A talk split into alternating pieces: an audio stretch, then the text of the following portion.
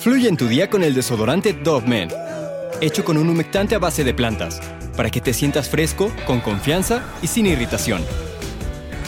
Siente cómo fluye tu día con Dove Men. Mucho se ha escuchado desde la mitad de los 80 acerca del pánico satánico y sobre la gran influencia en la cultura popular que ha ejercido. Si hablamos de uno de los temas más sonados de esto, es imposible dejar de lado el tema de los crímenes de los denominados como narcos satánicos. Hoy te voy a contar junto con el muerto sobre uno de los traficantes de hierba de la frontera mexicana más reconocidos y no tanto por sus hazañas relacionadas con el crimen organizado, sino porque realizaban sacrificios.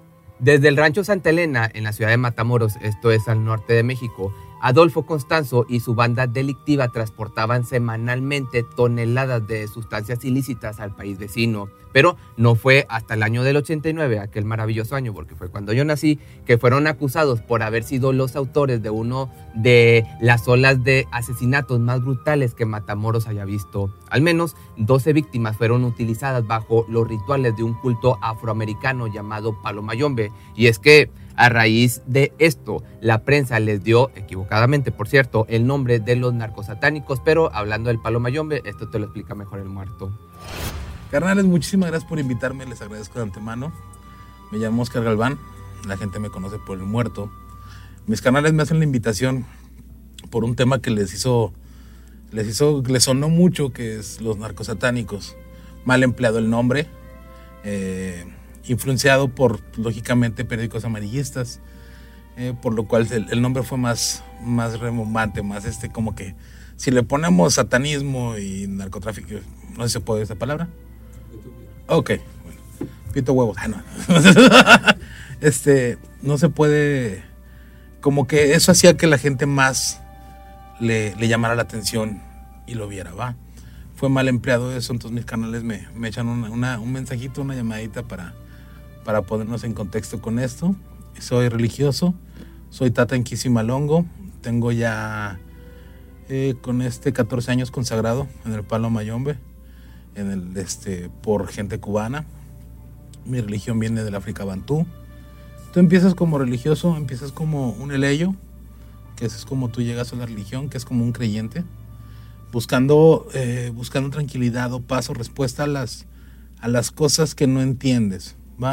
Que no has encontrado un laburo, que no has encontrado una estabilidad emocional, que tu estabilidad amorosa está por los suelos, güey, o simplemente tu autoestima está a la chingada.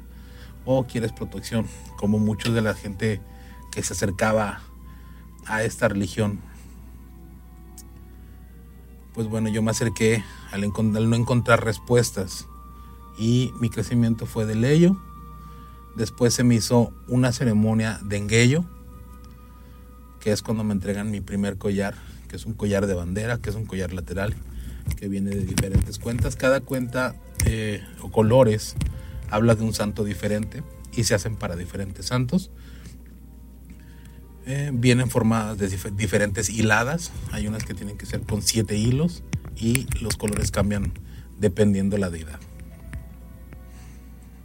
Después de recibir mi ceremonia de enguello, quiero seguir estudiando, quiero seguir echándole ganas y voy por mi ceremonia de tata, que es cuando me entregan mi prenda.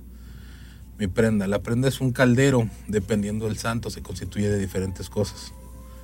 Entre ellos, 21 palos diferentes, traídos de Cuba, traídos de África, eh, tierras diferentes, plantas diferentes, en números iguales, eh, un fémur y un osamen y un cráneo de, una persona que, que, pisó la tierra. Normalmente cuando es una persona que hizo el mal, trabaja mil veces mejor, porque quiere remediar eso.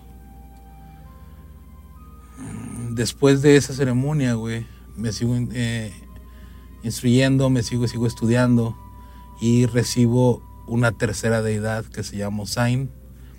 Osain no tiene padre ni madre, nace de la tierra.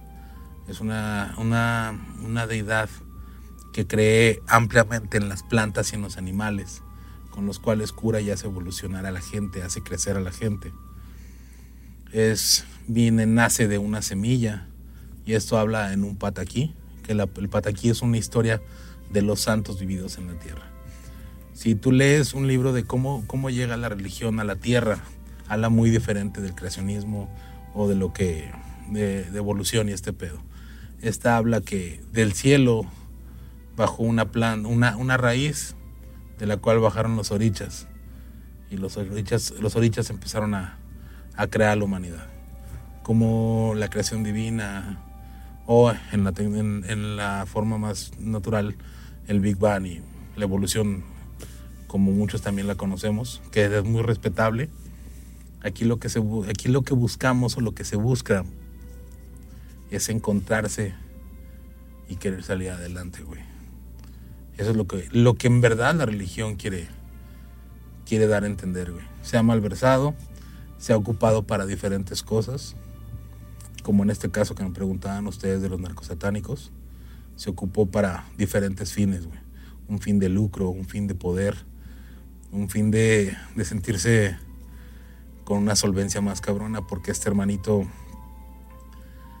pues quería, quería sobresalir por todos los pedos que tuvo de infancia y por todo lo que pasó. Entonces de ahí yo empiezo mi, mi, eh, mi, evolución, mi crecimiento en la religión yoruba, en el palo mayombe. Eh, soy palero, no, ah, no quiero trabajar la santería porque no me siento todavía capacitado. No he recibido yo santos. ¿Por qué, güey? Porque les tengo miedo todavía. Y que es la zona más hermosa de la religión, lo más tranquila. Pero siempre he trabajado con el palo mayombe, siempre he trabajado con la engaga, con el enfumbe, con las cosas más oscuras. Y se dice que del muerto nació el santo. Esto quiere decir que esta religión viene antes de la santería. Que siguen estando. Hay, eh, hay cuatro, hay tres caminos, que es Palo Mayombe, la santería y el Ifá. Y el otro puede ser el Abacoa, que son como que las cuatro ramas que hay en el en, en, esta religión. ¿Va?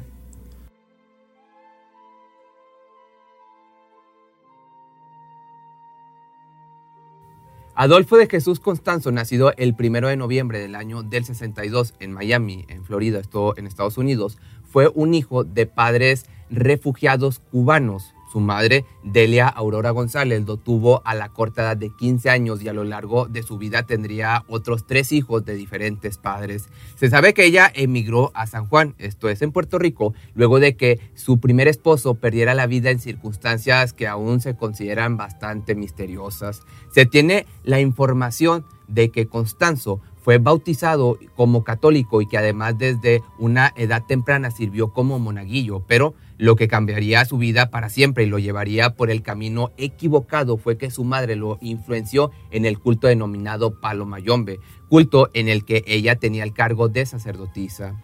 Ella este, era católica, ella se junta con una persona, una de sus parejas es, es palero, también un tata, en lo cual ella aprende, aprende, su, aprende esta religión ella conga, ella le enseña a su hijo ciertas cosas y otra de sus parejas de la señora le enseña bien la religión, le enseña más fuerte lo que es el, el palo monte. Él tiene una infancia conflictiva, no es una persona muy, muy centrada, por lo cual tiene problemas en la universidad, en la secundaria creo que lo mandan a chingar a su madre. Eh, estuvo detenido varias veces por problemas que tuvo, pero él tiene, tiene algo que tiene muy buena comunicación con la banda y aparte es atractivo, por lo cual le ofrecen un trabajo de modelo en la CDMX y le empieza a ir muy bien.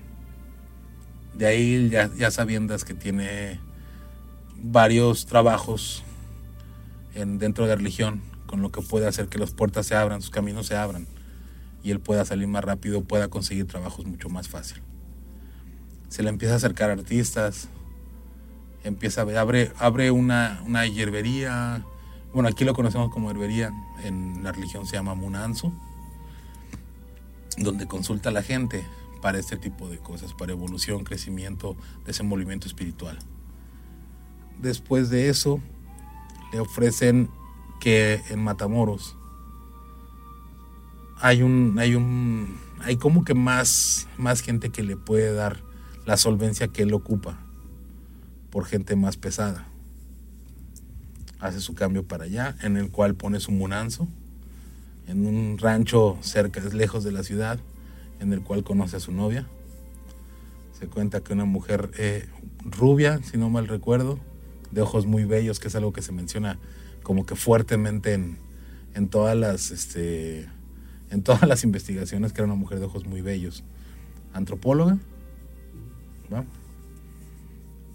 Eh, ellos tienen su primer encuentro por un choque, al cual él no se molesta, creo que dice y le invita a tomar un café y le empieza a platicar que él es que él es pues él religioso en el en, el en el Palo Monte. Y ella se interesa más a lo cual ella le, le quiere acercar a dos familiares creo que su hermano y su tío va y le dice que ellos se dedican uno es a la venta de materiales estupefacientes y al robo de automóviles y lo que pide ella, ella lo que pide para ellos es que su trabajo crezca y nunca los detengan. Que en México, pues desafortunadamente en la CDMX, muchos de la gente que se acerca al padrino, a los tatas, es para que los cuide de, del peligro en las calles. Después de eso, él, él enseña a Sara todo lo que es el, el palo mayombe y empiezan a, a juntar como que a su cabildo mal, malmente dicho, a su banda, que le dicen, es un cabildo, o a su casa espiritual, o a su munanzo, ¿vale? En este munanzo eh, meten a dos personas más, que son las personas, los allegados a este, al, tata, al padrino, que son los que le ayudan a hacer las ceremonias más fuertes. Se habla también de de una de las muertes de un policía, que fue creo que una de las más crueles, en la cual meten a esta persona en un tambo de agua caliente y luego beben, beben un líquido, el líquido que sobró, como una sopa, güey.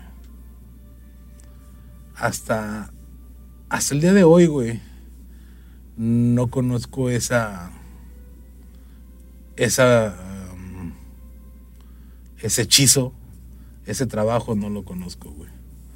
Hacer sopa a un cabrón y tomártelo.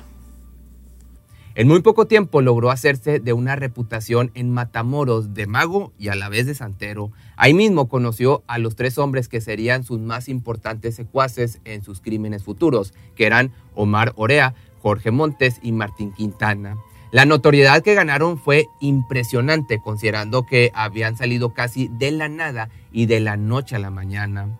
Los rituales de purificación o limpias que hacía a cambio de una fuerte cantidad de dinero le generaban mensualmente la pequeña suma, pequeña entre comillas, de 40 mil dólares mensuales. Entre sus más fieles y devotos seguidores se encontraban tanto jefes de la mafia como altos funcionarios y hasta celebridades y agentes de la Policía Judicial Federal, que entre estas celebridades te puedo decir que estaba supuestamente Juan Gabriel. Hay muchas historias de Juan Gabriel, güey. Va, pero te voy a contar unas. Él entraba en depresiones. Él en su casa, en su propia casa, güey, tenía sus artistas, sus, bueno, sus mariachi. Y él sí les marcaba a las 3 de la mañana y iban a grabar. Hay música que no ha salido de casa de Juan Gabriel, carnal. Hay, neta, mucha música que no ha sido sacada todavía. Me imagino que no haya podido contratar, este, cerrar algún evento, güey.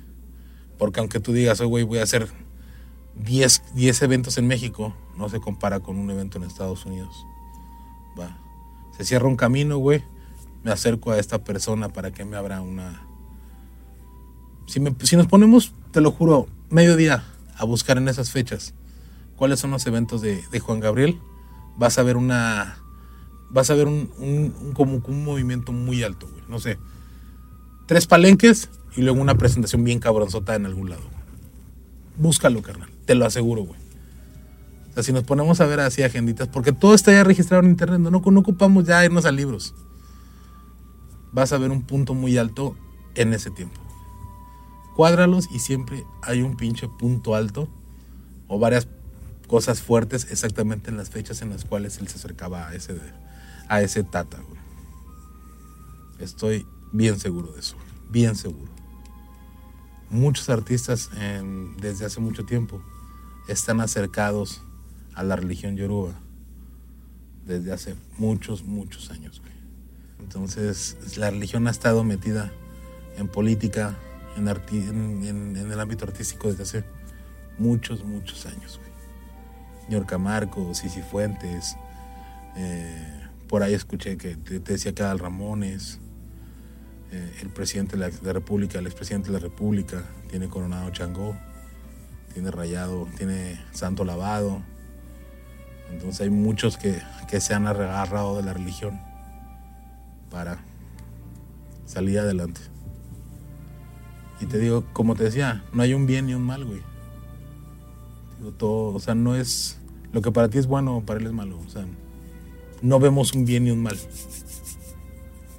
Con este rotundo éxito y creencia de que era intocable, comenzó a asaltar cementerios en busca de huesos de personas para su prenda, pero se dio cuenta de que no iba a llegar muy lejos así. Una diferencia importantísima es que el culto conformado por Constanzo tenía el pensamiento de que los espíritus contenidos en el caldero serían mucho más poderosos si provenían de sacrificios de personas y no de cadáveres viejos exhumados. Según las declaraciones de Aldrete, Adolfo explicó en distintas ocasiones los ingredientes milagrosos y necesarios que necesitaban poner en un caldero, que era la sangre y algunos miembros de personas en partes, de preferencia restos cerebrales de criminales o de locos. Esto con la idea de que su espíritu fuera suficientemente temido para que nadie le hiciera nada. Más de 20 víctimas cuyos cuerpos en partes y cercenados fueron localizados en la Ciudad de México y sus alrededores causaron que la población, pues ya te podrás imaginar, se pusiera bastante paranoica. La, prenda que tiene él, la enganga, es un siete rayos también. No es la misma, pero sí es el misma deidad que a mí me protege o que me fue otorgada. Esos cerebros le daban eh, la protección y la, la inteligencia a este enganga, a lo cual se le sacrificaron gente muy fuerte, física y mentalmente. Se le otorgan niños para que la enganga también pueda ser dominada, Pero no quieren. Se habla de dos infantes. Uno que era. que lloraba mucho, al cual lo retiran de la enganga porque no quiere algo que, o sea, no quiere que su enganga, su muerto, su ego, sea eh, dominado, va que sufra. Entonces lo quitan y le dan fin y le sacrifican a otro, a otro, a otra personita. Si nos damos a hechos del tiempo que empezó a hacer las cosas fuertes, al, tiempo, al tiempo que cae, Hubo mucho tiempo donde no lo encontraron, en lo cual hubieron homicidios muy pesados. Y ya se hablaba del padrino. Y fue llamado como el narco satánico. No le decían el tata, era el padrino. Y todo el mundo conocía al padrino. Se hablaba de él, pero no, se, no, no encontraban la forma de... ¿Cómo lo encontraron? Unos dicen que por Sara, y otra de las llamadas fue, si tú no regresas, destruimos tu enganga. Ellos la iban a destruir como, desmadrándola. Pues no era tanto, así no se destruye una enganga. Así no se, así no se, no, no le quita la espiritualidad. A esa prenda no la destruyó de esa manera. Desarrollando una personalidad cada vez más y más explosiva y determinada a su cometido, el padrino de Matamoros decidió que el culto necesitaba el cerebro de un chico inteligente que pudiera dotar de conocimiento a su espíritu. Desde su perspectiva era innegable que sus hechizos y rituales eran los responsables del éxito que estaban teniendo en la vida y en su carrera criminal. Constanzo, viendo el compromiso y el fervor que Aldrete le profesaba, no dudó en designarla como su mano derecha, lo que prácticamente la hacía jefa en los momentos en los que él se encontraba en la frontera traficando con estupefacientes. Otro de los puntos que son menos mencionados con respecto a este caso es que para ello las víctimas ideales tenían que ser de tez blanca, porque supuestamente eran más influenciables por el verdugo. Se sabe que Constanzo hacía demasiado énfasis en este punto después de creer que los hombres blancos podían aportar más a su prenda, además de que según todo el culto, para el victimario la tortura a la víctima era un factor muy importante y que no podía pasarse por alto.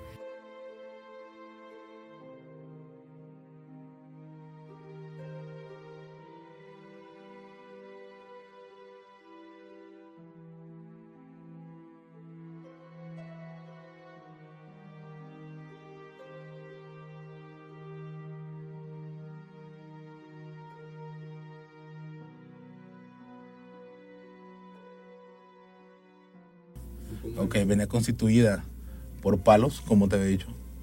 Los 21 palos que van alrededor. Un machete, un embele.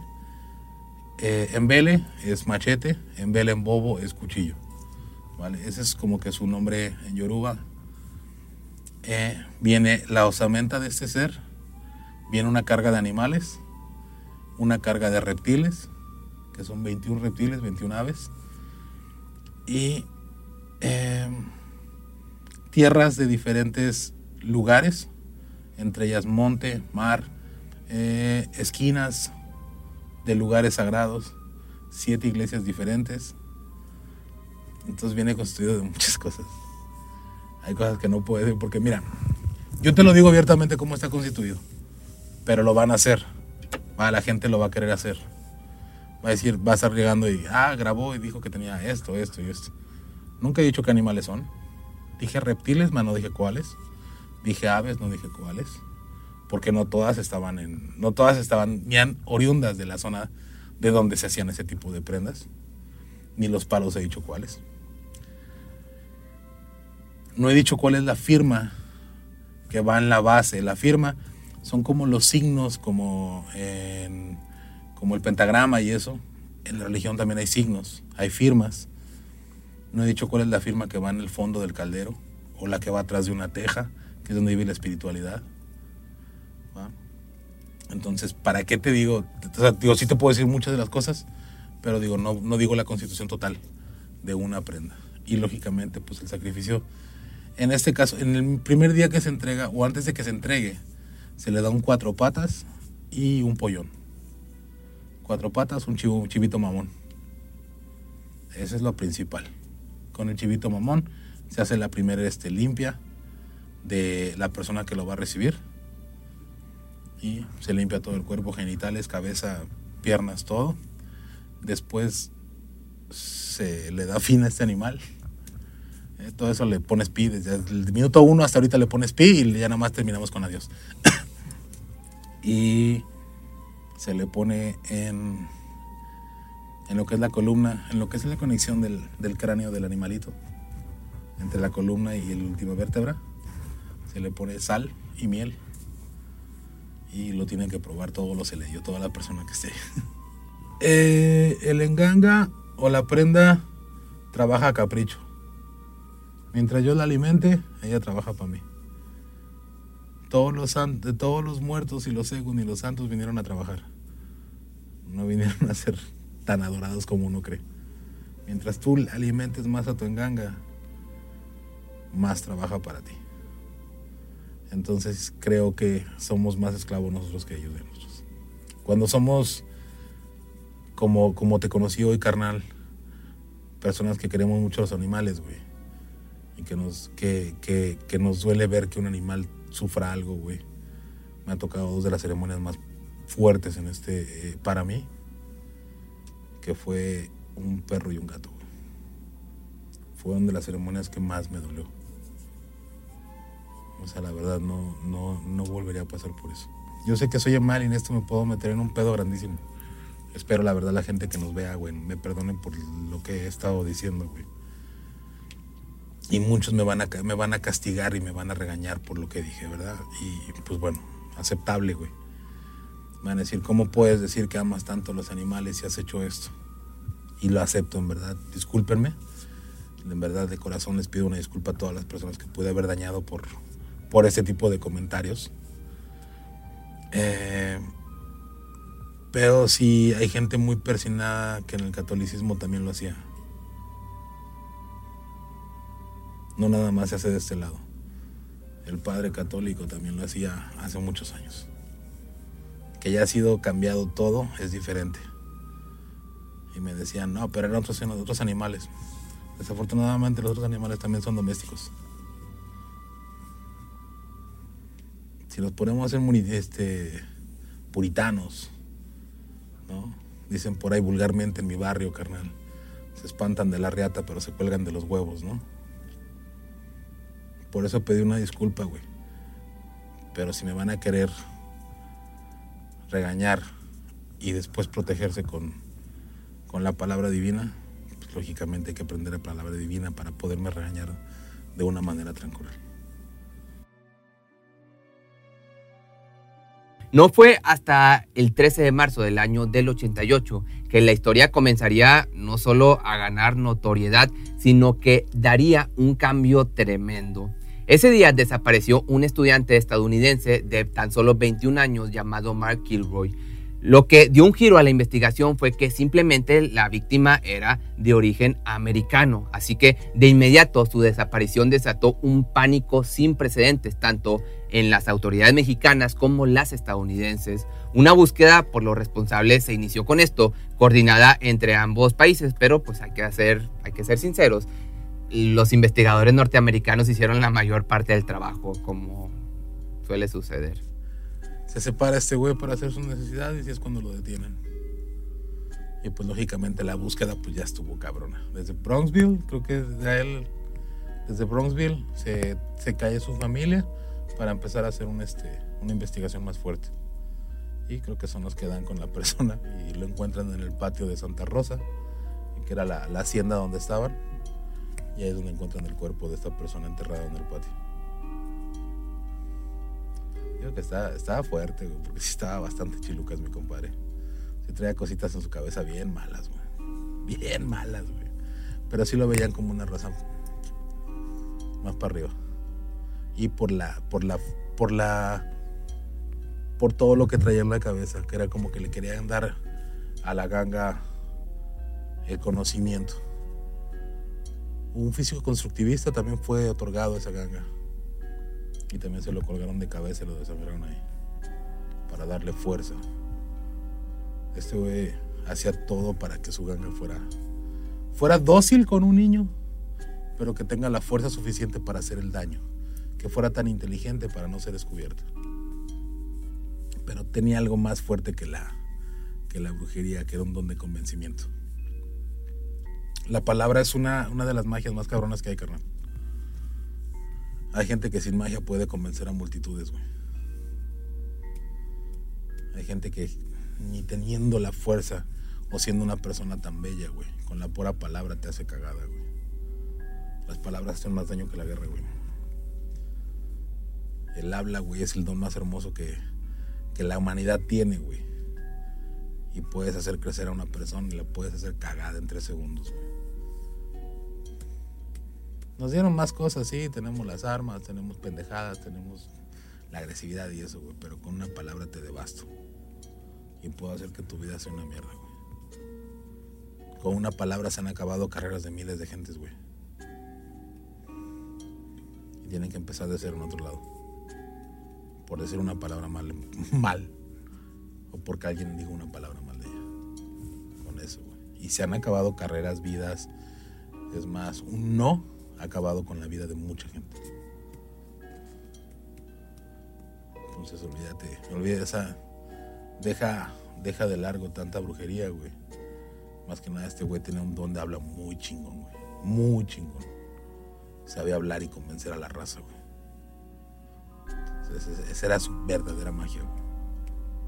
Quería dejar de, o sea, no dejar de ser el tata, no dejar de ser el padrino, pero él quería estar en la punta máxima En el punto, en el punto que estaban, él quería hacerlo el jefe de los malitos, el jefe en la religión, el sacerdote, como se le llama, o como le dicen malamente en todos los videos. Pero él quería ser el, el padrino y quería ser lo más fuerte que. Y lo llegó a ser. Él sí cumplió lo que quería.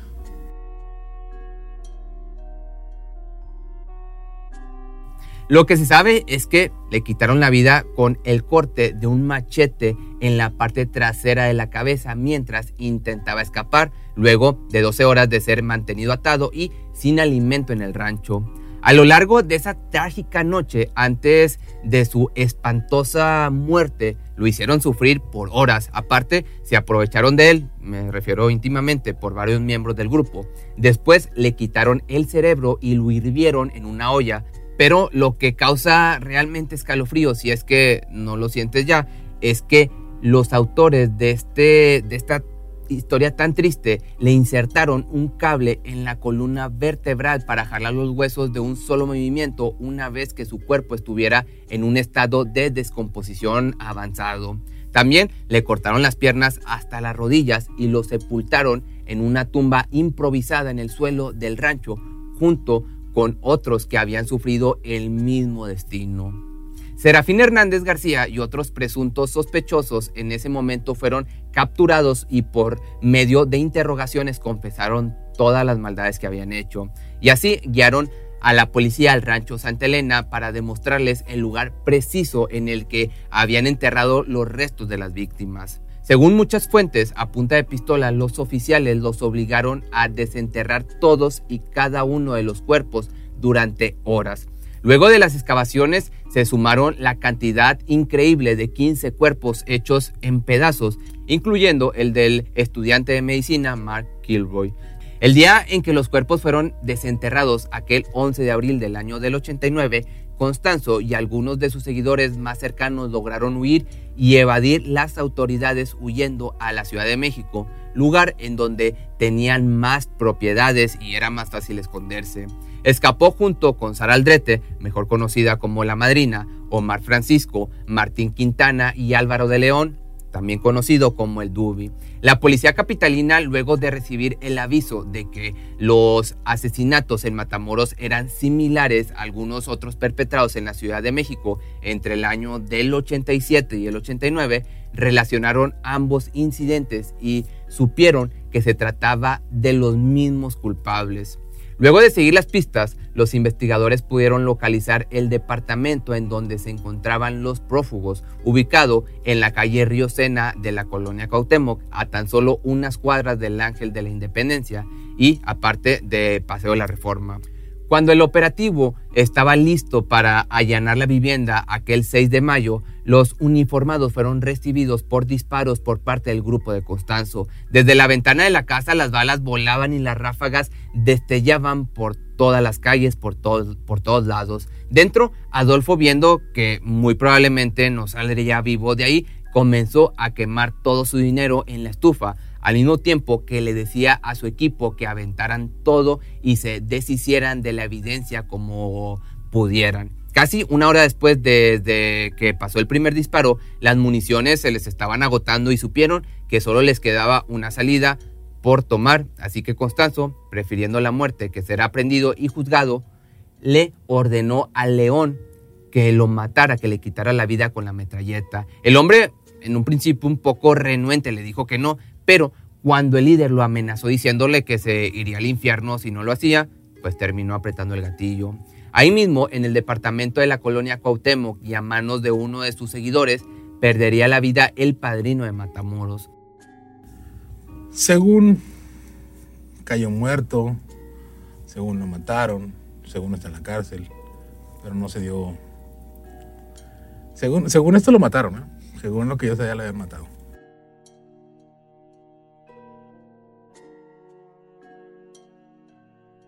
Eh, no era satanismo, no había ninguna deidad ahí dentro de eh, Habita, que es el demonio dentro de la religión, se llama Habita, no había ninguna prenda de él.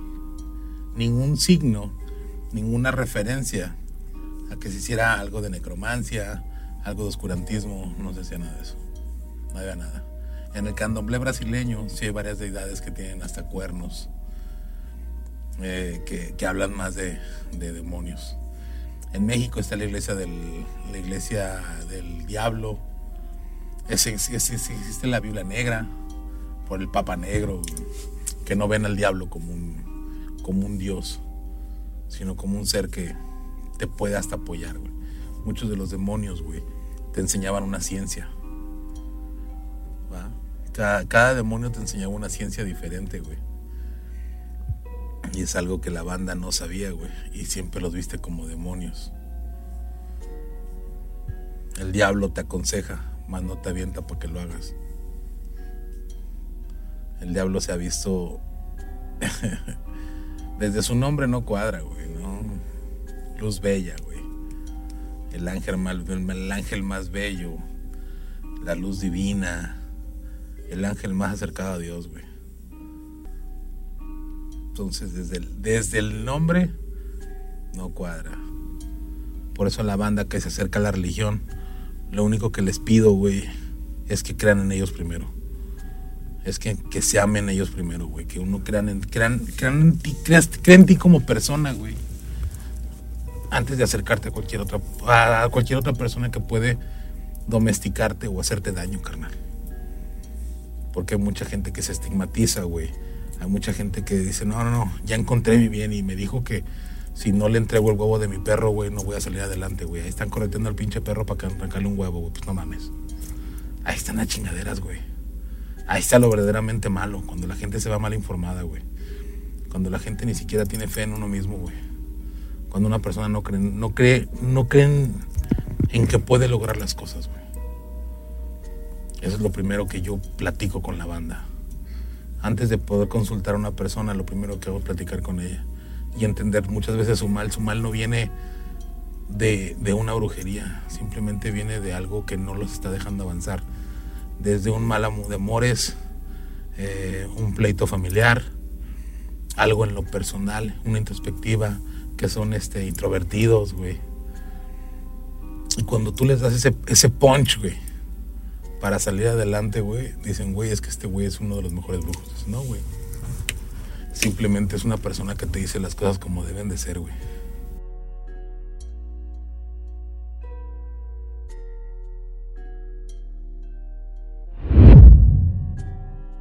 Si te gustó este video y quieres que haga otra, un segundo video con el muerto, ya sea de terror, de su religión o de alguna cosa que incluya pues el tema paranormal, déjame tu comentario aquí abajo porque él es experto en estos temas y por cierto ve y visita su canal que está bastante bueno.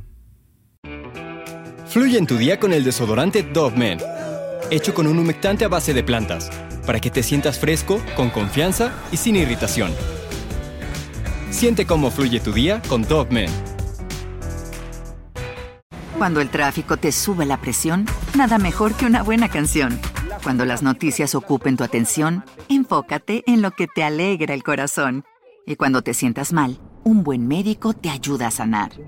Sabemos que mantener tu salud es tu prioridad, también es la nuestra en Kaiser Permanente, donde trabajamos juntos para cuidar de todo lo que tú eres. Kaiser Permanente, para todo lo que tú eres. Kaiser Foundation Health Plan of the Mid-Atlantic Stay Inc., 2101 East Jefferson Street, Rockville, Maryland, 20852. Atención a todos los amantes del terror. ¿Están listos para sumergirse en las profundidades del misterio?